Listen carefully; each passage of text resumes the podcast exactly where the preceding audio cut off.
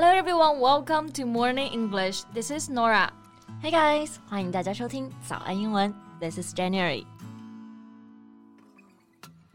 Jane, do you know who's the biggest star now in China and worldwide? 你知道现在最火的顶流明星是谁吗？In China and worldwide. 那中国和世界范围内都很火的。Let me see，当然就是我们现在的最火的冰墩墩啦。冰墩墩 is a chubby panda with a suit of ice, a heart of gold, and a love of winter sports. It is ready to share the true spirits of the Olympics with the whole world. 对，冰墩墩，我特别特别喜欢它冰衣的设计。It's a symbol of purity and strength, and the characteristics of the Winter Olympics. Yeah, it's just so cute. 而且，Jane，你有没有看到冰墩墩那张斗雪时憨态可掬的动图？实在是太可爱了。Yeah, so glad I got six 冰墩墩 merch a few days ago. Wow, merch 就是 merchandise 的简称，表示周边或者是纪念商品。 but wait, what? You got six of them? Yeah, I got several Bing Dun Dun keychains, a commemorative coin, and a key buckle. 前几天呢，在冬奥会开幕之前，特意买了六个冰墩墩的纪念品，钥匙扣啊、纪念章之类的。你这可太凡尔赛了！现在是一吨难求，而你六吨在手，这可太令人羡慕了吧？Yeah, I heard that in a sign of Bing Dun Dun's insane popularity, most of the mascot-themed items have sold out. Yeah, sold out 就是卖完的意思，因为实在太火了。Yeah, so they are now out of stock. So Norah, what Bing Dun Dun merch do you want most? 那当然就是带金边的冰墩墩啦。那个冰墩墩只能靠在奥运会上拿牌才能够得到啦。That's true。虽然离金边的冰墩墩还差一个奥运冠军的距离，但是作为普通观众能够欣赏到运动员们如此精彩的比赛，的确也是一件非常幸福的事情啦。对，比如前几天的短道速滑项目。哇，实在是太精彩了！Yeah, it's also one of my favorite sports to watch in the Winter Olympics for sure. Hey, how about we talk about this in today's podcast? OK，那么在今天的节目里面呢，我们就一起来聊一聊一些短道速滑项目。 在节目的开始，给大家送一个福利。今天给大家限量送出十个我们早安英文王牌会员课程的七天免费体验权限，两千多节早安英文会员课程以及每天一场的中外教直播课，通通可以无限畅听。体验链接放在我们本期节目的 show notes 里面了，请大家自行领取，先到先得。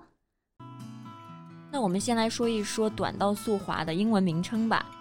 短道速滑在英文中呢，就是叫做。Short track speed skating. Track 这个单词呢，就是指的运动员比赛的赛道。那 short track 指的就是短道。那其实短道速滑跟速度滑冰很大的不同一点呢，就在于它的场地。是的，速度滑冰呢是一项在四百米赛道上较量滑行速度的冰上体育活动。And the short track events occur on a 111 meter track. 那短道速滑的场地呢，一圈只有一百一十一米长。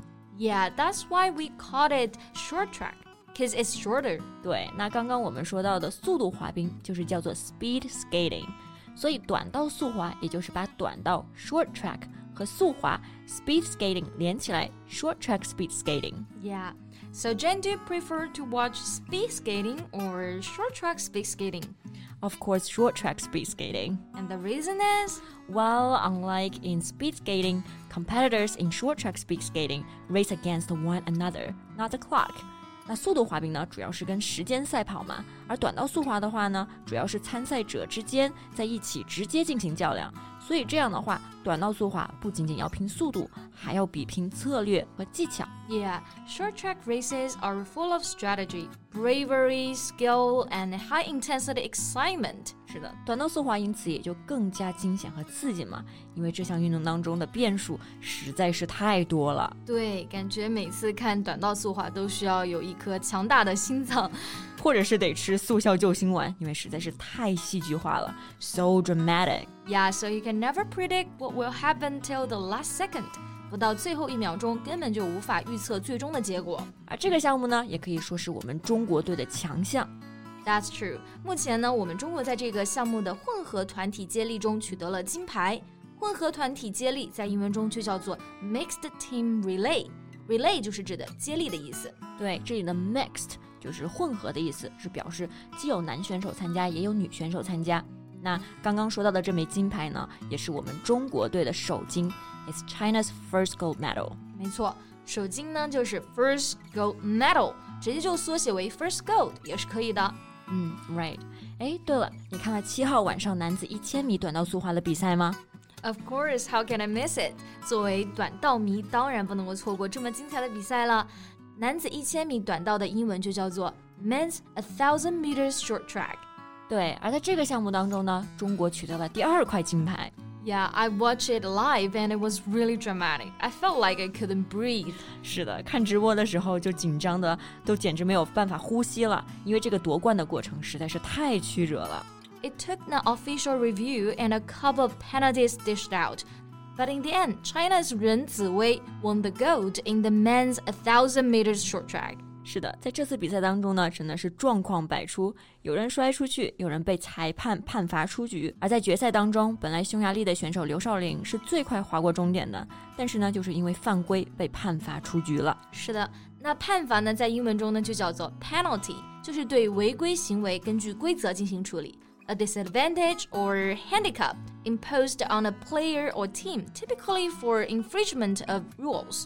是的，那给予判罚就可以用动词 dish out。The judge dished out several penalties，也就是说，裁判给出了几个判罚。对这场比赛真的太戏剧性了，也非常的精彩啊！但最终呢，我们中国队干干净净拿下了这块宝贵的金牌。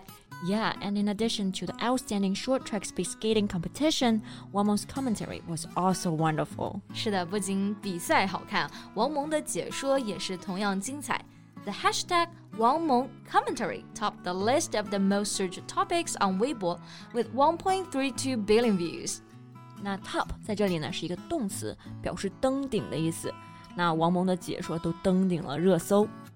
have you watched her commentary videos? 你看了她的解说的视频吗？真的是太有激情了。Her unique way of explaining has attracted the love of netizens. Yeah, during the race, she barely sat down. She jumped up and down, waved her arms, and cheered for the Chinese team. Jump up and down，上蹿下跳就是这个含义了。嗯，她整个解说的时候呢，基本就没有坐下来过，非常有激情。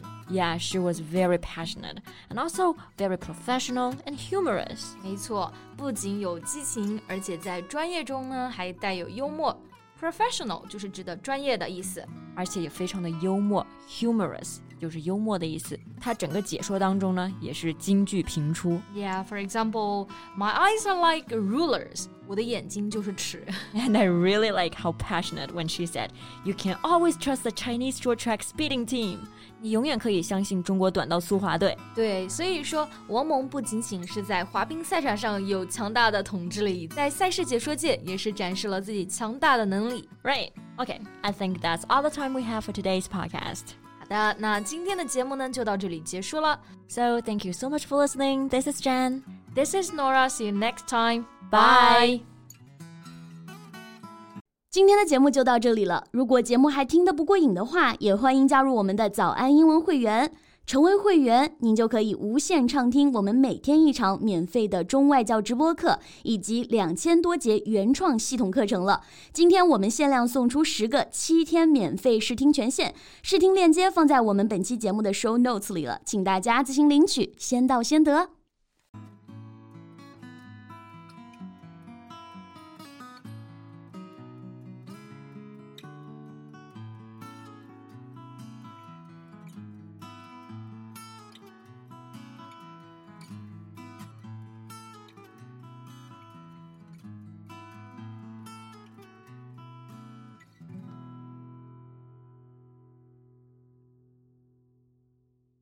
This podcast is from Morning English.